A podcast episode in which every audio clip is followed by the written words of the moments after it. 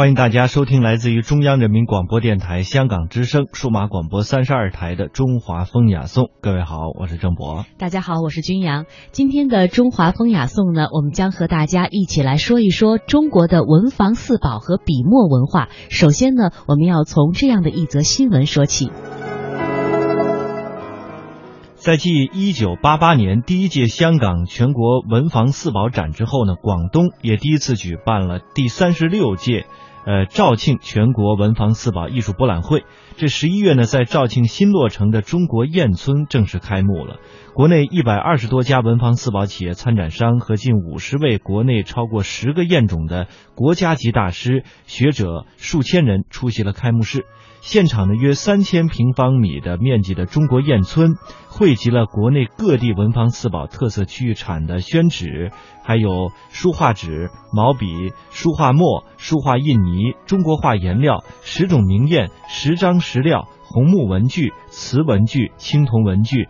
包括画框、工艺扇等等文房四宝所用的用品用具，以及中小学生的书法用品用具，琳琅满目，古香古色。为期四天的艺博会呀，主办方呢还举办了中国端砚精品展和中国砚都成就展、砚雕技艺专题知识讲座、第三呃第三届砚文化学术研讨会等一系列的活动。那业内的人士是这样说的：肇庆特殊的地理结构孕育出了特殊的端砚石材。早在唐代就已经被列为了国内的重砚之首，是中国砚文化的代表，也是岭南文化十大名片之一。二零零四年，中国轻工业联合会、中国文房四宝协会授予了肇庆全国唯一的中国砚都的称号。在节目的一开始呢，和大家分享了这样一则和文房四宝密切相关的新闻。文房四宝呢，不仅是中国文人的最爱，也是流传到今天呢，很多的文人雅士，呃，无论是收藏还是实用呢，都是他们的一个心头所好。在接下来的时间呢，我们就和大家一起来说一说这文房四宝。我们首先跟随记者的脚步，把脚步停留在徽州，感受一下徽墨的制作工艺。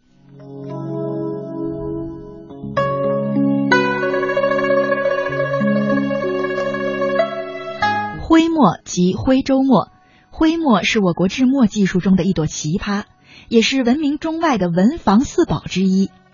因为呢原产于古代的徽州府而得名，它也是许多书画家十分喜爱的宝物。古人就曾云：“有佳墨者，犹如名将之有良马也。”今天的中华古韵呢，为大家介绍胡开文墨厂。胡开文创建于乾隆三十年，也就是公元的一七六五年，迄今为止呢，已经有二百多年的历史。其中著名的制墨大家有明代的程君房、方于鲁，清代前期呢有歙县的曹素公、汪杰安，休宁县的汪启茂，绩溪县的汪进胜等人。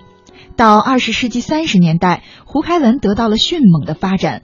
除休宁胡开文墨庄、屯溪首起胡开文老店外，先后在歙县、芜湖、汉口、长沙、九江、安庆、南京、镇江、扬州、杭州、上海等地，或者设分店，或者开新店，其经营范围几乎覆盖了大江南北。至此呢，徽州制墨业开始呈现了胡开文一枝独秀之势。黄山有著名的歙砚徽墨。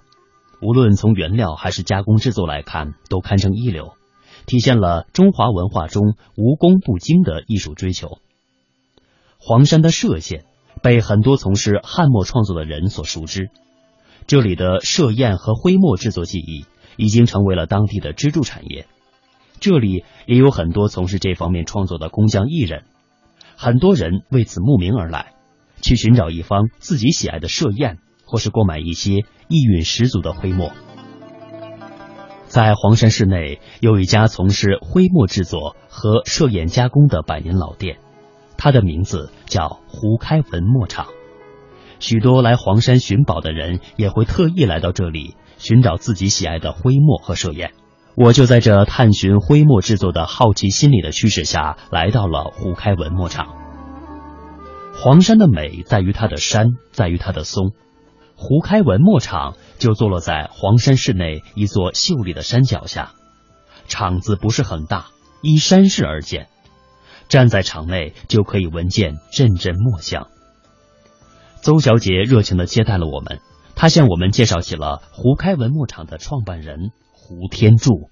他是我们徽州鸡西上庄人，因为鸡西那边出出文人墨客啊，胡适、胡雪岩，他们都是这个村庄。中国三大文学嘛，徽文学、藏文学、敦煌文学，就三大文学。胡天柱呢，他是在乾隆三十年（一七六五年）的时候，在当时他是取南京贡院明月楼的一块牌匾，叫“天开文运”，他取中间二字“开文”，加上他的姓氏。创办了胡开文这个字号，他精心研究历代字墨行大家的作墨心法，他制作出来的徽墨在当时是进贡给我们乾隆皇帝的，所以徽墨又被称为贡墨。但是我们这个厂家呢，在一九一五年生产的一块地球墨呢，它是荣获巴拿马万国博览会金奖。我们这个胡开文这个字号呢，就声名远扬，名声大振了。只要懂的人一说到胡开文，他就代表整个的字墨行业。也许大家在其他地方也看到过胡开文的字号，但是我们来到的这家胡开文墨厂是国家注册的唯一一家胡开文墨厂。这家墨厂的所有制墨过程还是延续的一千多年以前的手工传统技艺。说着说着，我们就来到了制墨的第一道工序——古法点烟遗址。至今，墨厂内还保留着这样一个遗址。古法点烟就是墨，它的第一道工序就是收集墨，它的原材料就是烟灰。这种烟灰呢，就跟我们农村人以前啊条件差烧那个锅灶啊，底下接的烟灰是一样的。我们先去看一下，因为现在呢这道工序呢迁到郊区了，它这个点烟呢还是一千多年以前最原始的，利用灯芯草。灯芯草是一种野生的植物嘛，它是起燃烧的作用。我们先上去看一下。这就是原来的老工厂是吧？只不过现在不在这儿烧了。对，墨它大致分为三大类，这是根据我们这个制墨的配料和用途来定的。松烟呢是松树的枝干燃烧，它是利用这个农村人烧柴火啊，它有一个烟囱嘛。它是利用管道来收集这个烟灰的。那一般松烟墨，因为它磨出来的色呢，它是黑中带一点青灰色，它在宣纸上的效果就是扩散力比较好。一般呢，只能适合于画国画、山水画泼墨用的。另外一个呢，我们松烟墨可以把它做出各种各样的图案，它可以作为一种百看观赏、留个纪念的。那刚刚说过松烟的，然后我们再说是油烟。这个墨，它这个分这个等级呢，分松烟、油烟，它这是根据个人使用。有的人买去他是做纪念，有的人说我是画画的，我是写字的，我专门要实用的。那因为油烟墨呢，它的原料是桐油，桐树那个纸榨的油啊，它是八公斤的桐油才能取零点五公斤的烟灰。然后呢，你像油烟墨里头还要放入猪油，那为什么放猪油呢？它是起着写字的时候有一种光泽度、亮度。油烟墨呢，然后呢，它是磨出来的颜色，它是黑亮有光泽度，它在宣纸上的效果就是渗透力比较好。那很多书画家用过之后，称它是落纸如漆，万载纯真。那它为什么能万载纯真呢？第一就是墨色，第二就是墨里头各种中草药材，像麝香、冰片、宫丁香、大梅片。它这个主要是起着有这种中草药材麝香呐，它主要是起着一个防虫蛀的。你像很多画为什么裱出来搁在房间里很长时间都没有虫蛀了，就是这个墨里头散发的各种中草药材。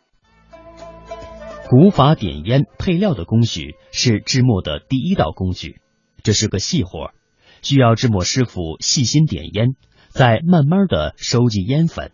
接着还要配上各种中药墨料，这样才制作出了墨泥。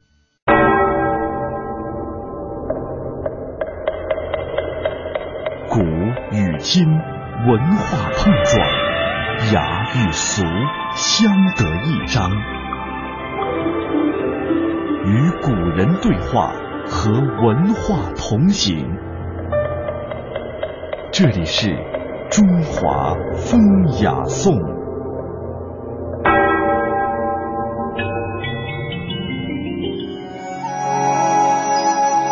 刚才我们听到的这个小专题呢，是为我们介绍了徽墨是如何制作的。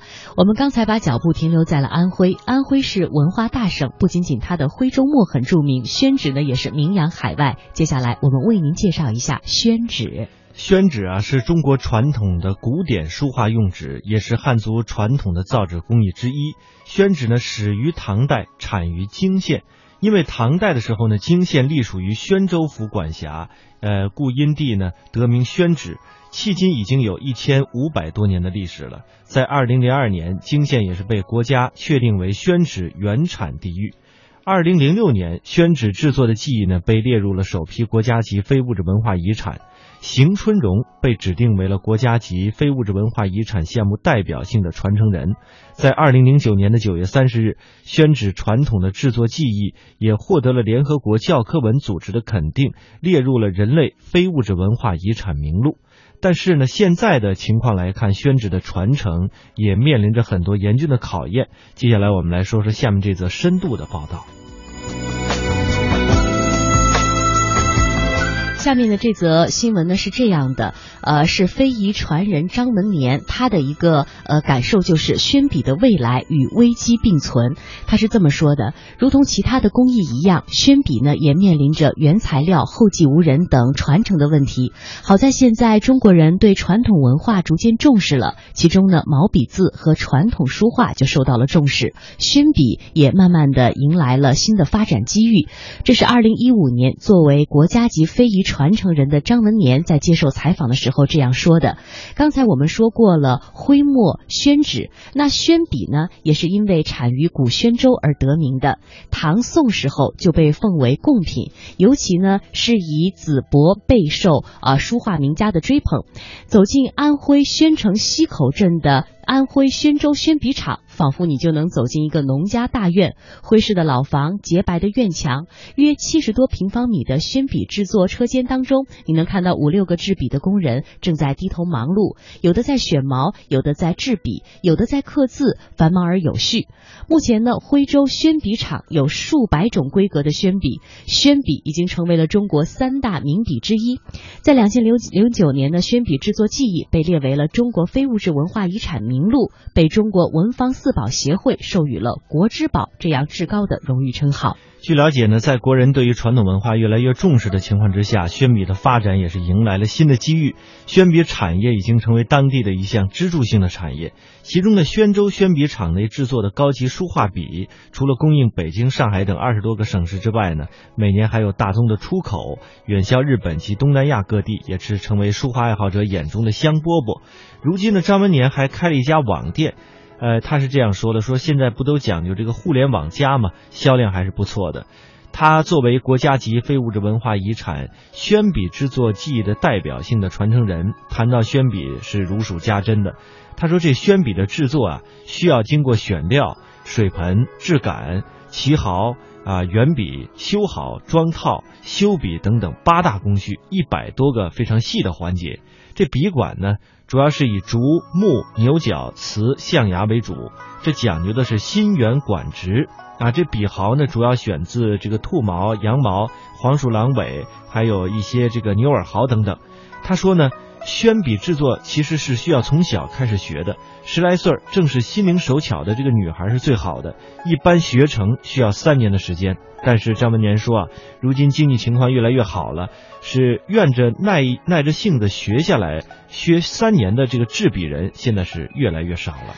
呃，谈到这个传统工艺的继承呢，他也是有自己的忧虑在里边。他说，如同其他的传统工艺一样，这宣笔呢也面临着原材料后继无人等传承的问传承的问题，再加上宣笔本身它制作的技艺是比较难的，从事这方面工作人员的工资又比较低，所以未来是有让人担忧的一面。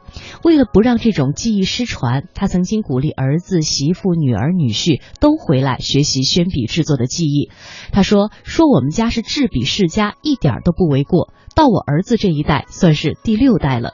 张文年的父亲呢是国家级的传承人，著名的制笔大师张苏。说起自己的儿子张孙涛，张文年呢有一些内疚。